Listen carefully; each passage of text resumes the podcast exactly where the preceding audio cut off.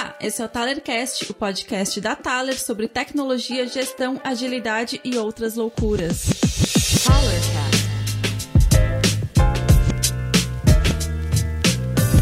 E aí galera, bem-vindos a mais um podcast da Thaler. A gente vai falar sobre. Hoje a gente vai falar sobre outras loucuras. Seguindo nossa, nosso tema de blockchain. Blockchain. A gente trouxe aí é, uma pessoa, um, um convidado especial, o Conrado. A gente tá com o Samuel aqui. Conrado, se apresenta aí. É, pô, primeiro, obrigado pelo convite. É um prazer aí compartilhar um pouquinho mais sobre o que, que tá rolando, o que eu tô fazendo. Cara, eu tô trabalhando aí com full-time Web3, blockchain, NFT, é, o que tu quer te chamar, aí há quase dois anos agora. Antes disso, eu trabalhando com tecnologia, mais de dez anos. É, morei no Canadá há muito tempo, fazendo, criando, desenvolvendo jogos, é, publicação de jogos, market growth para empresas de tech, não só na parte de jogos, mas também na parte de aplicativos é, para startups. E aí voltei para o Brasil recentemente, é, faz uns três anos. Primeiro entrei na, no mundo de finanças e para aprender, né, o que fazer com dinheiro basicamente, porque a gente não, não aprende isso na escola. E eu vi que o sistema econômico, principalmente no Brasil, tá totalmente quebrado. 60% da população deve dinheiro e eu falei, cara, não é possível.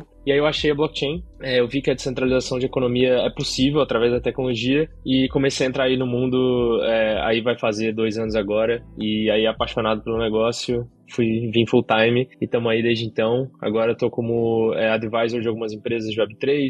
Também estou trabalhando como head de growth na Metaguns, que é uma, uma organização Web3 de Nova York. Tem operação aqui no Brasil também. E é basicamente isso, cara. Massa, massa. Valeu por aceitar o convite, né? E, inclusive, a gente conheceu, né, um, um pessoal ali da, da, da Metaguns umas semanas atrás e foi, foi bem interessante conhecer vocês. É, Samuel, se apresenta aí. Opa, sou eu de novo aqui, né? Pela terceira vez aqui já nos nossos podcasts envolvendo Web3. Eu sou Samuel, trabalho na área de novos negócios da Thaler. A minha história com cripto Web3 começou no finalzinho de 2016, comecinho de 2017. Tinha ouvido falar de Bitcoin, achei super interessante. Falei, cara, o que, que é isso, né? Aí foi atrás, quando eu vi eu tava comprando, usando uma corretora centralizada na época, né? E aí, a partir dessas primeiras brincadeiras, eu fui me aventurando um pouquinho mais, né? Tiveram fases que eu tive um pouco mais próximo do mercado, fases que eu tive um pouco mais afastado, mas nunca perdi a curiosidade né? Então, tô sempre fuçando, sempre tentando aprender alguma coisa nova em relação a isso e hoje aqui estamos, né? Conversando um pouquinho aí sobre esse universo mais uma vez. E que venham outras, né, Sebas? Com certeza, com certeza. Tá chegando mais coisa aí. Assunto inesgotável. É,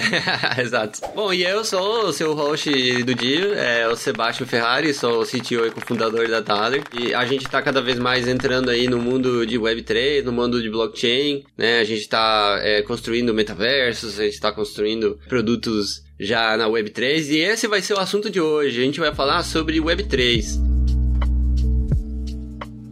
Então eu queria começar com uma pergunta básica de o que, o que, que na opinião de vocês, é, é, essa Web 3 que o pessoal anda falando hoje em dia? A gente tem que esquecer do Web 2? Eu preciso reaprender tudo agora de novo, né? Por exemplo, eu sou um desenvolvedor, né? Ou tenho uma software house. E aí, ah, putz, agora surgiu o Web 3, eu tenho que jogar tudo fora e começar de novo, eu tenho que contratar outros tipos de profissionais. O que, que, que, que esse Web 3 aí? Acho que até a gente estava falando antes, né? O Web 3 ainda é um conceito novo, então ninguém tem a resposta 100% correta do que é, é, mas a gente entende que é uma evolução da Web 2, né? Natural, é o próximo passo. É, e para mim, assim, uma, uma, um olhar de, de timeline, né? Rapidinho. Tipo assim, pré-web, cara, todo mundo se comunicava, tinha mídia. Então, só quero o quê? Jornal. Era um negócio físico. Web 1 a gente foi para é, já utilizando um, um, site, por exemplo, um blog, é, já utilizando a internet, só que não tinha uma interação. Era basicamente uma página parada, estática, que você não conseguia interagir direito com aquilo. Web 2, é, para mim, é rede social. Então, troca de informações, você interagir com outras pessoas, você se comunicar. E aí começou a era de data. Então, o Facebook hoje é empresa de dados, né? o Google hoje é empresa de dados. Aí, o que, só que a gente chegou numa barreira que, tipo assim, pô, os caras estão fazendo muita grana vendendo meus dados. Eu nem falei que eu podia que ele podia fazer dinheiro com meus dados e ele tá fazendo. Então começou toda a história de privacidade e tal. E aí o Web3 vem para o quê? Você ser dono dos seus dados. Então é a ownership de assets digitais. Isso para mim é o Web3. Legal, muito, muito bem explicado, porque eu acho que esse, esse, esse é o grande diferencial, né? A gente parte a ser dono, né, das nossas, dos nossos, dos resultados de nossos comportamentos na web, né? É que hoje a gente depende totalmente dessas empresas tipo Facebook, Instagram, né? Enfim, é. que mais aí que a gente pode falar? Google, né? Pô. É, o Facebook é dono da metade, o Google é dono da É, né? Exato. Então a gente depende só das grandes, né? A gente pode até falar das FANGs, na verdade, né? Que é a Facebook, a Amazon, a Netflix e o Google, né? Acho que essas cinco aí hoje elas são meio que as donas, né? Digamos assim, desse mercado Web 2, desse mundo Web 2, né? Então agora a gente tá numa quebra de paradigma, eu diria, né? E eu acho que a explicação do Conrado foi, foi perfeita, assim. Acho que eu não tenho nada a acrescentar, foi muito bom, super didática. Então, acho que como é que a gente é dono, né, desses, desses assets digitais, né? Como é que a gente toma propriedade disso. Acho que a gente vai ter que, em vez da gente, é, digamos assim, depender de que todas as nossas interações são gravadas, enfim, todos os nossos dados são gravados em servidores onde ficam, onde são de propriedade pura, né, dos dessas empresas grandes, enfim, parte a estar em um lugar público, né? É um lugar onde todo mundo pode pesquisar, inclusive, né, se tiver por exemplo, se tiver a minha identificação, né, da minha wallet, por exemplo, consegue saber todas as transações que eu já fiz, né, com essa wallet, né? Então, é, todos esses dados eles são pesquisáveis, né? São públicos. Então, como é que como é que a gente faz isso? A gente vai ter que trocar de tecnologia, né? É um é um novo é um novo paradigma, né? Então, isso tem um impacto enorme, porque quando geralmente quando a gente tem uma mudança revolucionária assim, né, de, de tecnologia, a gente surge novas maneiras de interagir com aquilo, né? E esses usuários, eles vão ter comportamentos diferentes, desafios diferentes, né? E eu, eu, um dos assuntos que eu gostaria de trazer aqui é como é que isso impacta na experiência do usuário, né? Porque o, o usuário hoje está muito acostumado a entra no Facebook, sei lá, né? Por exemplo, né? Mas utiliza o mesmo login que utiliza no Facebook ou no Google para acessar outros produtos digitais, né? Mas hoje com a blockchain isso muda um pouco, né? É, até a identificação da própria pessoa já não existe de uma maneira centralizada, né? Ela pode, pode estar de uma maneira descentralizada, mas isso muda totalmente né? E muda as ferramentas, muda a maneira como os usuários, né, é, vão, vão interagir com esses novos produtos, né? O que, que vocês é, estão vendo aí é, que os desafios, né, que esses usuários vão ter para adoção? Porque a gente ainda não não chegou no mainstream, né? A gente ainda, ainda tá, eu acho que, não diria early adopters, porque já tem bastante gente utilizando, né? Mas a gente ainda tem bastante, bastante muitas barreiras, né? Como, por exemplo, o que, que é uma wallet, né? O que, que é uma MetaMask, o que, que é uma blockchain, né? Tipo, são perguntas que todas as pessoas vão ter na hora de interagir. Mas pode ser que não, pode ser que a gente crie uma experiência de usuário que nem precisa dessas perguntas serem respondidas, né? As pessoas podem usar os produtos é, é, então gostaria que vocês dessem sua opinião sobre isso, porque eu vejo que uma das grandes desafios aí vão ser essas barreiras ali, né, de experiência. Cara, eu acho que dentro do de todo o lance da, do que é possível fazer com Web3 hoje, eu vejo que esse ponto talvez seja um dos pontos mais importantes. E eu vou voltar a minha fala para algo que eu entendo ser o ethos de, de, de blockchain e de, tudo que deriva disso, de certa forma, que é a questão da autocustódia. O fato de tu ser uma pessoa que vai ser dona dos teus próprios ativos digitais, né? Isso implica também na responsabilidade de entender o que são essas coisas e como funcionam essas coisas, né? Aí, pô, a gente volta para aquela frase clássica do tio Ben, do Homem-Aranha, que grandes poderes demandam grandes responsabilidades, né? E eu acho que com o mundo de Web3 hoje não é diferente, né? Então, o desafio hoje é justamente, eu acho que criar plataformas que minimizem essas dificuldades, não só de interação, mas de compreensão de tudo isso. Eu mesmo, cara, nas minhas primeiras experiências ali com a minha wallet, a sorte é que eu tinha um bom tutor do meu lado, né? Que eu perguntava as coisas, ele me ajudava, e aí eu ia fuçando, e aí ele ia me explicando. E então eu vejo que a, a complexidade que envolve a essência do movimento ela demanda muito trabalho das pessoas hoje, né? E eu acho que é um desafio dos desenvolvedores de sistemas, né? Dos pulverizadores dessa cultura, tá buscando formas, né? Da, das mais diversas maneiras possíveis para minimizar essa dificuldade de acesso ao, ao, conhecimento e de interação. Aí o como a gente faz isso, eis a questão, né? Cara, a gente, a gente tem uma barreira gigante hoje, até, pô, é, você, você comentou ali de tem bastante gente usando, cara, não tem, velho. A gente pega hoje, tem, tem bastante wallet, é, por exemplo, que já utilizou, que, que tem NFTs. Só que se a gente faz um estudo mais profundo, a gente vê que é, cerca de. A média é que cada pessoa que faz um trade de NFT, ele tem entre ali 5 e 10 wallets cada. E tem gente com centenas de wallets. Uhum. Então, na verdade, nesse estudo, a gente já pegou um número que não é 100% correto, é, mas é por aí, que existem 50 mil pessoas no mundo que tem NFT. 50 mil. Nossa, não é nada? Não é nada. E mesmo assim, tá é, é, é uma coisa que muita gente em tecnologia já ouviu falar, já conhece, já tá de olho. E só tem 50 mil pessoas treinando. Só que são pessoas que são relevantes no mercado, que tem muita grana, que, que, tão, que são developers, que estão na ponta do, da tecnologia, que são super early adopters. Então eles fazem um barulho, mas são pouquíssimas pessoas. Só que é sim extremamente difícil hoje você entrar e começar a tradar, porque você tem essas barreiras de utilização. Então, é, pô, a primeira internet lá em, cara, 90 e poucos, pô, era extremamente difícil você entrar, velho. Tipo assim, a, o cara tinha que ser um dev pica para entrar no negócio, porque você tinha que, porra, ir lá no Notepad, sei lá como é que era. Tipo assim, eu sou, eu nasci em 92, eu não, eu não sei, eu, eu peguei a internet de escada, mas eu não peguei o início, o início e início da internet, mas com certeza era extremamente difícil. Já estudei sobre, já vi, Uhum. mas assim, nunca fiz aquilo. E aí, pô, hoje, quem que não usa a internet que vive em sociedade? É impossível. Não tem como você viver em sociedade. Você nem sabe que você tá usando a internet e você tá lá, você nem fala, ah, eu vou entrar na internet agora. Você não fala isso, você tá sempre na internet. Então a blockchain é isso. É uma, é, é uma tecnologia diferente, porque a internet hoje, é, como a gente usa na Web 2, ela, as informações estão centralizadas em alguns jogadores, alguns players, e a blockchain vem para ser. Porque a blockchain é literalmente né, uma linha de blocos ali, é, e aí você consegue traquear tudo.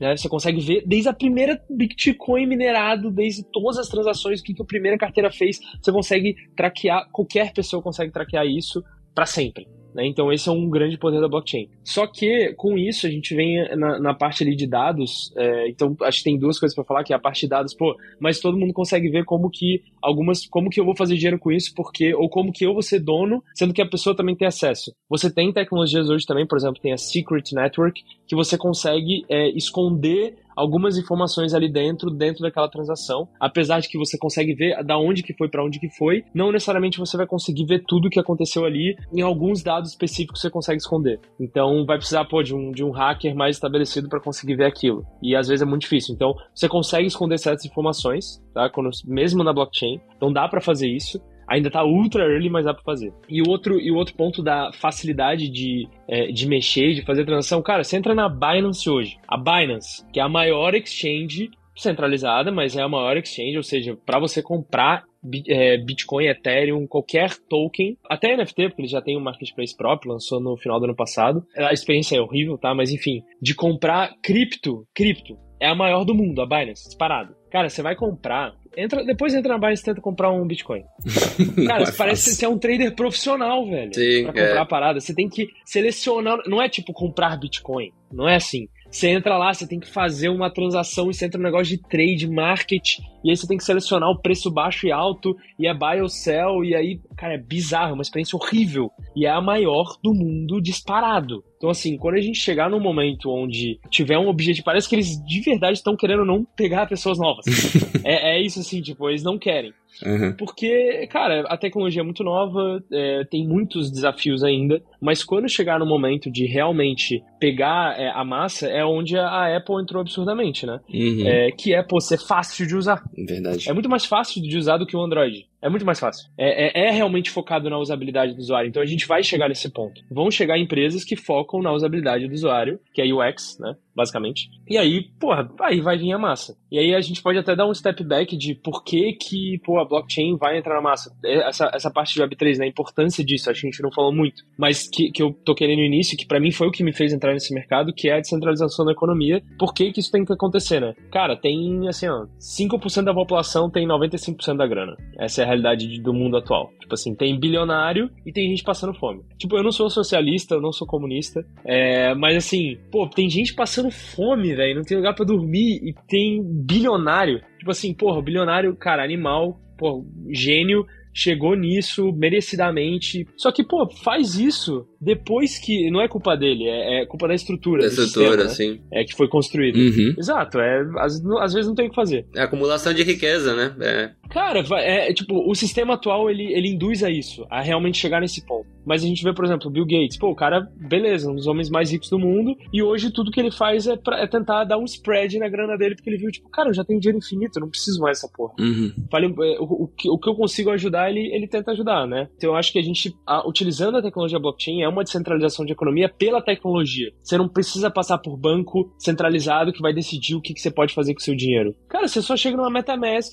Que faz, que faz, desculpa, é, que, que faz parte do problema, né? Acho que é, justamente a centralização dessa riqueza toda é não só acumulada em algumas pessoas, senão que em algumas instituições específicas, né? Que seriam os bancos. Então, quando a gente parte para criar, por exemplo, algumas organizações dentro da blockchain, esses, esses produtos eles eles não têm banco, eles são seu próprio banco, né? Exatamente. E aí, é, essa parte da descentralização, como é que isso acontece, né? É, porque, pô, tá, mas aí a MetaMask, ela é uma empresa centralizada ou descentralizada? Pô, ela é uma wallet que tem lá, tem um CEO, tem as suas empresas, tem os seus funcionários, então de certa forma ela é centralizada. Só que ela tem um, um, um lado onde o seu dinheiro você consegue tirar da MetaMask e colocar em outro lugar, sem falar com ninguém. E a MetaMask não tem o poder porque ela não tem acesso ao seu dinheiro. Então eu consigo, ele está na, ele tá na, na, linha de código da blockchain. E a linha de código da blockchain é basicamente hackeável hoje. Pra você hackear a rede Ethereum, tem redes que são mais fáceis, né? Tipo, a Solana é mais fácil de hackear, a Luna foi hackeada basicamente.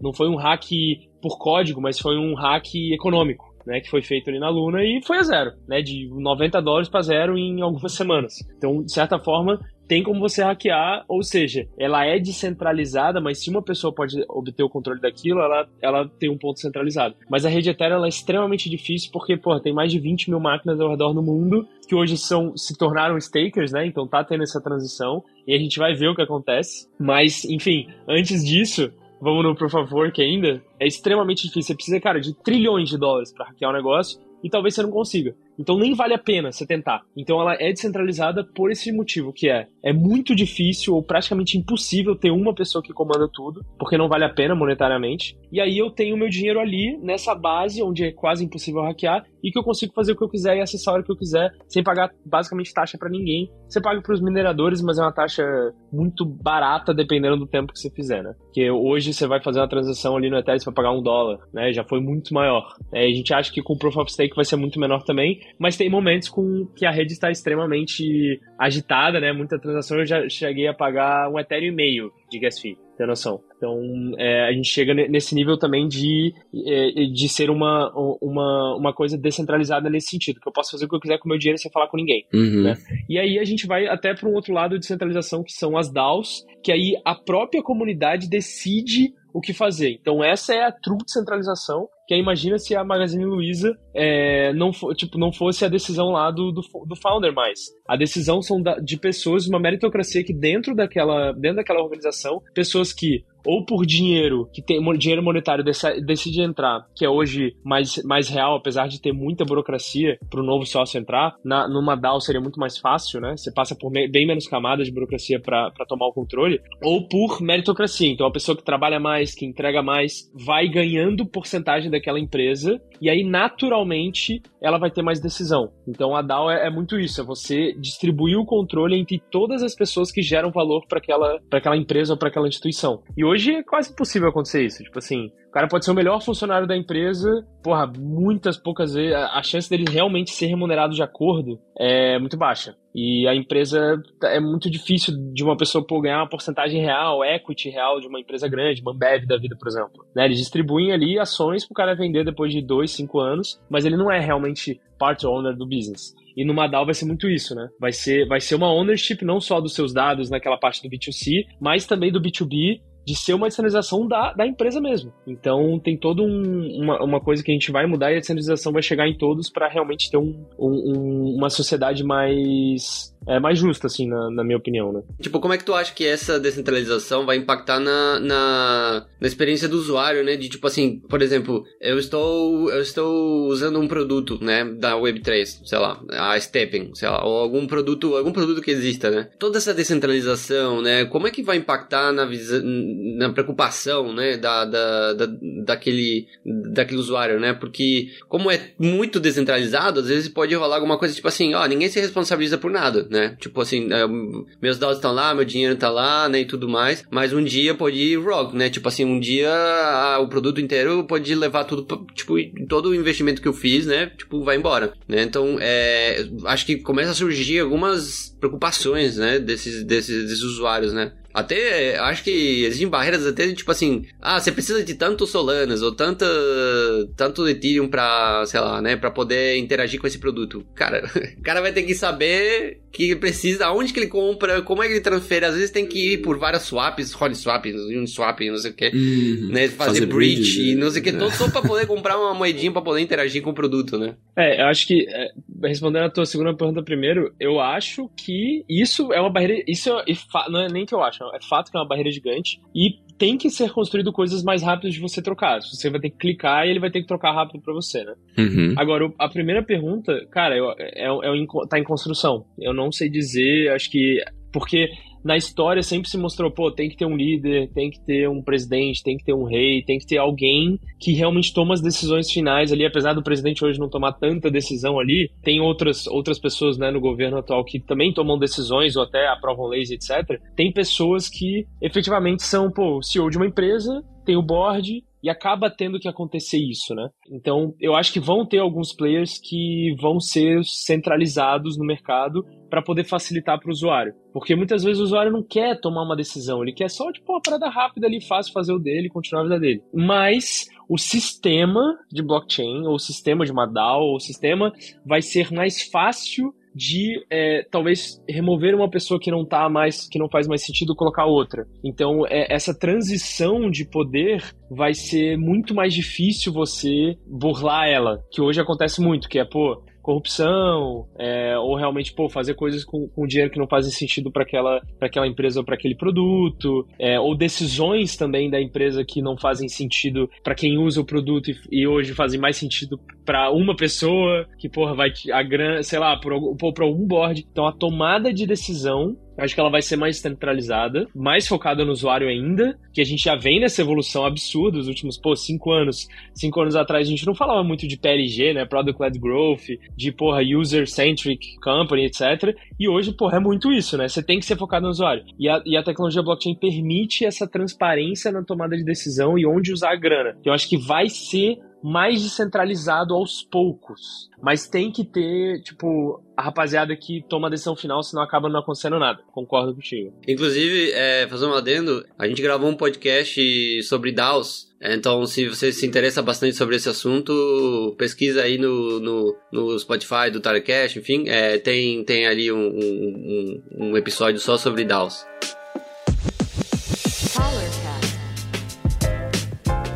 Eu, eu peguei aqui um, um mapa que, que eu puxei de um, de um pessoal que, que, que, que fez um design system de Web3 e, isso, e eu vejo que, tipo assim, tem muitas perguntas que os usuários vão começar a se fazer, né? E eu acho que à medida que essas perguntas elas começam a assumir, ou seja, as, as perguntas não são mais relevantes para os usuários, né? Como, por exemplo, onde estão meus dados? O que, que é gás, né? Por que, que eu tenho que pagar o gás? Por que, que o gás varia, né? Por que, que tipo, hoje eu pago um dólar e amanhã eu pago 10? Tipo assim, o que, que, que, que, que mudou, né? O que, que é blockchain? O que, que é Metamask? O que, que é uma chave privada? Enfim, todas essas perguntas, né, que começam a surgir, eu acho que quando elas forem transparentes, e isso é uma coisa que eu vi de, de, de você, Conrado, é de que, né, tipo, é um exemplo que tu deu, né, de, de, tipo, hoje, por exemplo, a minha mãe utiliza o Instagram, mas ela não sabe o que, que é um JPEG, ela não sabe o que, que é o HTTP, que ela tem que fazer o upload, ou que ela precisa instalar um, um, uma, um software específico para poder subir mas nada, ela simplesmente vai lá, tira foto e deu, e essa interação que ela tem, ela nem sabe que existe internet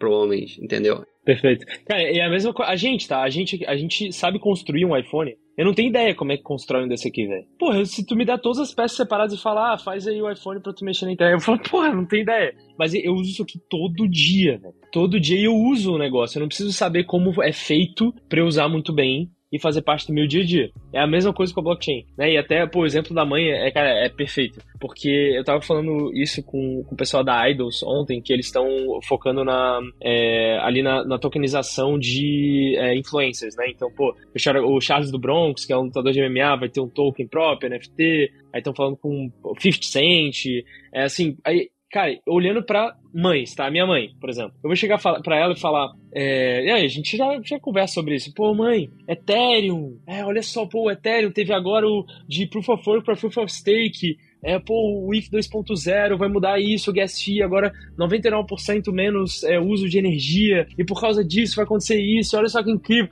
Ela, ela vai ficar tipo, pô, que legal, filho, segue, muito bom, seja abençoado, boa sorte.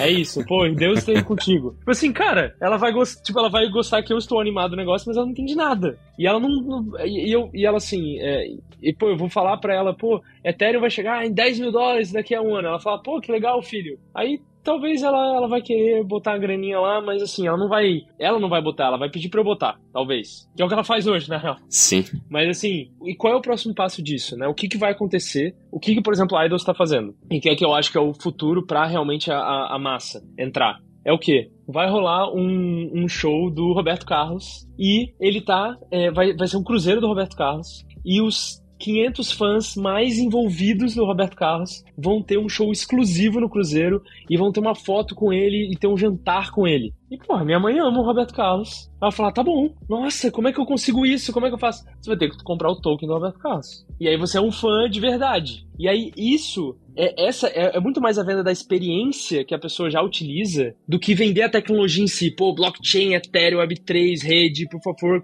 É, essa, esses termos técnicos é 0,1%. É a rapaziada que tá construindo a parada. É nerd, é a gente aqui, porra, no, na lama lá, tipo, no mato entrando na trilha e, e, porra, e tipo, e querendo ver como é que é o negócio é feito. Pô, legal. Mas 99,9% é só a experiência, é o final, é o que que isso me dá de benefício, é o que que eu já faço e vai me facilitar. Então, pô, ele, ela ter uma NFT, ela nem vai saber quem é uma NFT, mas ela vai pegar uma NFT do Roberto Carlos, que vai ser uma coisa que, para tecnologia é muito bom, porque é uma coisa que fica para sempre com ela, e o Roberto Carlos, a, a empresa que tá gerindo o Roberto Carlos vai conseguir ver, pô, agora ela tem um token que tá lá na wallet. Ela comprou esse negócio aqui, vai, foi pra carteira dela descentralizada, então fica lá para sempre, a não ser que ela decida vender isso, se ela quiser. E aí ela vai conseguir pô, ter acesso ao show. Só que aí daqui a 10 anos, por exemplo, um, o Rock in Rio vai começar a fazer isso ano que vem. Uma parte dos ingressos vão ser por NFT. Por quê? Porque imagina se todos os ingressos desde a história do Rock in Rio fossem na blockchain. Cara, eu fui em todos os Rock in Rios. O Rock in Rio vai falar e falar, cara, esse maluco aqui é um, porra, é o meu melhor cliente.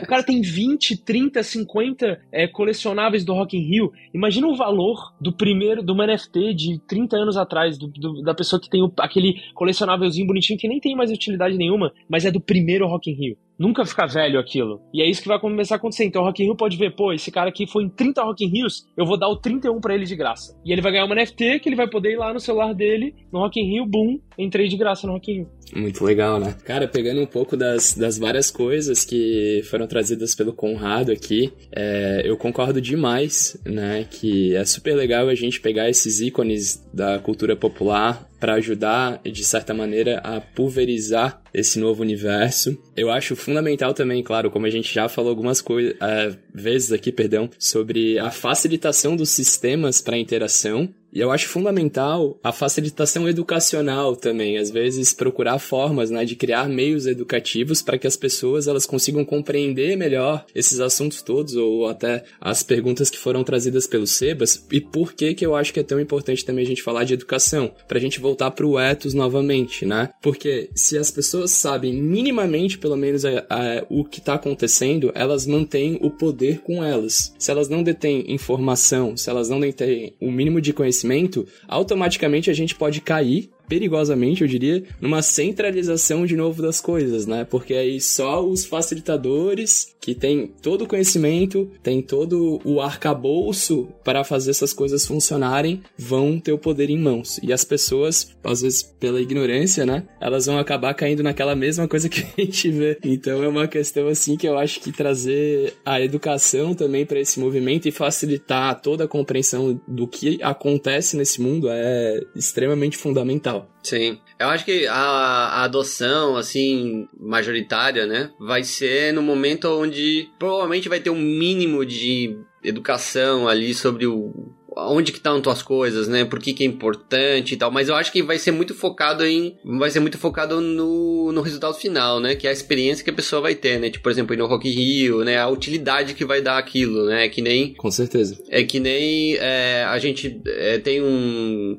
É, eu achei um design canvas de Tolkien é, e achei é, muito massa, porque uma das primeiras perguntas que ele faz é: além do Tolkien, o que, por que, que é interessante, né? Por que, ou seja, além do, sei lá, por exemplo, do play to earn, né? Alguma coisa assim, né? Sobre jogar para ganhar, né? Fazer alguma coisa para ganhar, né? Além do para ganhar, né? Tem o para ser divertido, né? Para me divertir, para ser uma coisa legal, né? De eu fazer, de eu posso, né? Tipo, as pessoas já fazem isso hoje, né? As pessoas já gastam muito dinheiro comprando jogos e comprando né? Coisas que são para diversão, né? É, não são para ganhar necessariamente. E essa é muito maior hoje ainda do que essas pessoas que procuram para ganhar. Então, acho que uma das, é, uma das, acho que um dos drives ali, né, que vai surgir bastante, eu acho que são o resultado final, né? Que é a experiência final que a pessoa vai ter, a utilidade que vai dar para aquilo, né? Tipo ir no Rock in Rio, né? Enfim, ter alguma experiência, ter uma, um jantar com Roberto Carlos, né? Ter aquela, aquela experiência, né? Né, privada, assim, né, e tal. Eu acho que essa vai ser o que vai, o que vai direcionar mais do que aprender necessariamente é, sobre o, o, o que que é aquilo, né, o que que eu tô interagindo, né, o que que é blockchain, né, tipo assim, o que que é Ethereum, sei lá, entendeu? Por qual a diferença entre Ethereum e Bitcoin? Eu acho que as pessoas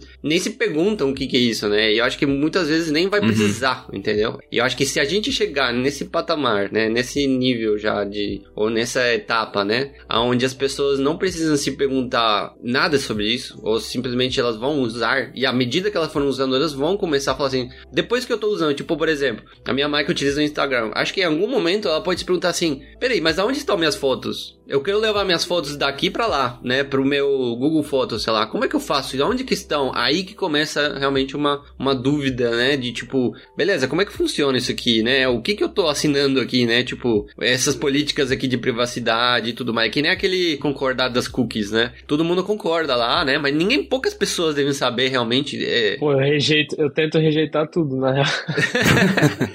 mas sim, mas sim, esse é o exemplo perfeito, cara. Esse é o exemplo perfeito. Porque foi pela sociedade pedindo, pelas pessoas pedindo, tipo, e questionando, tiveram que adicionar. Porque o, a, a, política de cookies é horrível pra experiência. Na verdade, pra experiência é ruim, né? Uhum. Porque você entra lá e vê um negócio gigante, tá, ah, você aceita um cookie ou não? É, é, assim, é tipo, é aquele meme, né? Você entra em qualquer lugar, tem um, um cara, oh, você quer um, quer um cookie.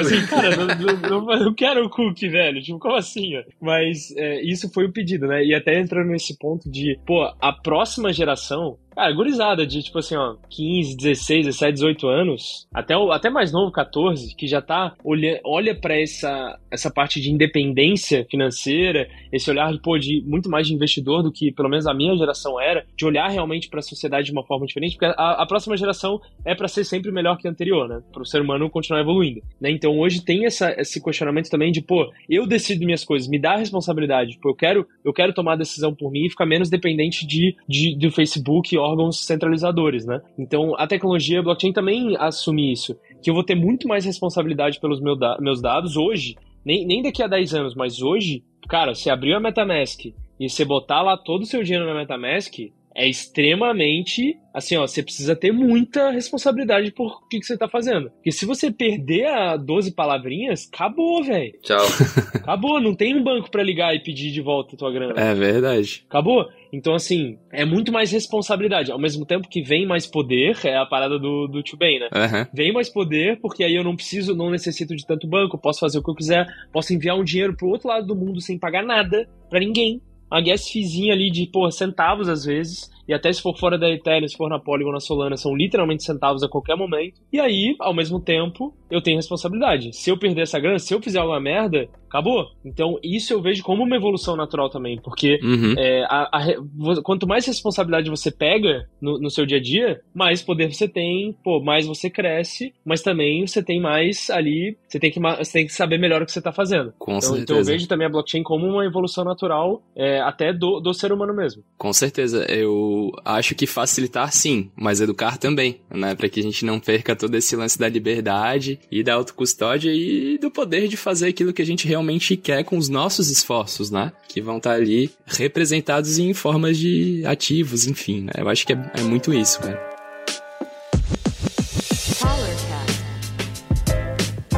Então a gente está chegando, lamentavelmente, a gente está chegando ao final desse bate-papo muito massa. É, a gente vai ter outros, principalmente sobre as barreiras, né? Sobre esses desafios novos que estão surgindo para a gente trazer essa adoção, né? É, desses usuários a esses produtos é, no mundo Web3 aí, né? Na blockchain. É, então eu queria pedir para vocês algumas considerações finais, né? É, e geralmente a gente, a gente pergunta qual que é a tua opinião sobre o futuro, né? Sobre para que, que a gente gente tá se preparando, né? Qual, qual que é o cenário que vocês imaginam aí pro futuro daqui a, sei lá, cinco anos, alguma coisa assim? Acho que é difícil, né, saber, né? Muito mais nesse mundo que muda constantemente, né? Mas acho que já dá pra ter uma noção, né? Muito mais pela, pelo que você acabou de falar até, é, Conrado, de, tipo, essa geração que tá vindo, né? Que ela já interage, já vive, já tem uma vida pública, né? Dentro do TikTok, do, do, né? do YouTube ali e tal, né? Então, tipo, essa galera já tá acostumada a viver e ter seus próprios assets digitais, né? É, estar no metaverso, né? Estar no Decentraland, enfim. Né? Então, é, no Minecraft, né? E tal. Então, que é, eu gostaria que vocês falassem aí, aí. Cara, tem, assim, ó, assistam Ready Player One, jogador número um, esse aí é o futuro. Não sei se vai ser cinco anos, mas alguns anos pra frente aí. Aquele mim, é né? Muito massa. Sim. oh, não assisti ainda. Vou, vou assistir, cara. Não assistiu? não, não, ainda não. Pô, metaverso, blockchain, NFT, aquilo ali. Muito Eles nem falam de, de nada disso, mas é isso. Que massa, que massa. Oh, uma ótima referência. Cara, para mim, o futuro é basicamente a aceitação de que o universo ele é muito complexo e eu acho que essas tecnologias todas da forma com que elas funcionam hoje, elas só vêm para salientar mais isso. Só que existem meios da gente ser co-criador e participar de toda essa complexidade de formas muito mais rentáveis e talvez socialmente mais interessantes do que a forma com que a gente tem certos paradigmas hoje funcionando, né, que envolvem a internet. Então assim, eu acredito que a gente vai ter uma sociedade, não sei para daqui a quantos anos, eu acho que talvez seja algo gradativo, uma sociedade que descentraliza muita coisa que envolve a economia, se Deus quiser, eu espero que seja assim. Eu acho que vão existir muitas formas de se interagir, de se trabalhar, porque eu acho que a própria dinâmica de trabalho, cara, vai ser profundamente afetada, primeiro na área de, de tecnologia e depois talvez para os mercados mais tradicionais, né? Mas eu vejo que essas mudanças socioculturais que vêm junto com essas tecnologias vão afetar muita coisa, às vezes positivamente, às vezes negativamente, como tudo, mas eu vejo que, cara, tem um futuro muito interessante aí pela frente. Eu não sei se é um, dois, três, cinco, dez anos, mas o futuro tá acontecendo a todo momento, né? Acho que todo dia tem coisa nova, cara. Então, para quem tiver olhos para isso aí, cara, começa a acompanhar que tem coisa boa, boa mesmo aí pra gente aproveitar, né? Massa. Eu acho que muito do futuro a gente já tá meio que vivendo, assim, eu tô vendo bastante coisas, é, tipo, organizações surgindo de maneira descentralizada, né? A maneira de trabalhar está mudando, né? Uhum. É, pessoas estão trabalhando para várias organizações ao mesmo tempo, né? Estão fazendo parte vários movimentos, né? A descentralização dessa responsabilidade, né? É, desses assets, né? Também tá rolando bastante. Comunidade, a maneira como as comunidades estão se organizando também está mudando bastante dentro do movimento blockchain, né? E tudo mais. Então, acho que é, acho que vem muito por aí, assim, acho que essa descentralização está mudando bastante coisa e está trazendo novos, novos paradigmas. Então tá, galera, eu queria encerrar então. Muito obrigado é, pela participação de vocês. É, Conrado, muito obrigado por ter aceitado o convite. É, espero te encontrar mais vezes aí. Com certeza. E Samuel, obrigado também pela participação. E é isso aí, galera. Muito obrigado. e Até mais. Tchau, tchau. Tamo junto. Boa, valeu. Abraço. Valeu.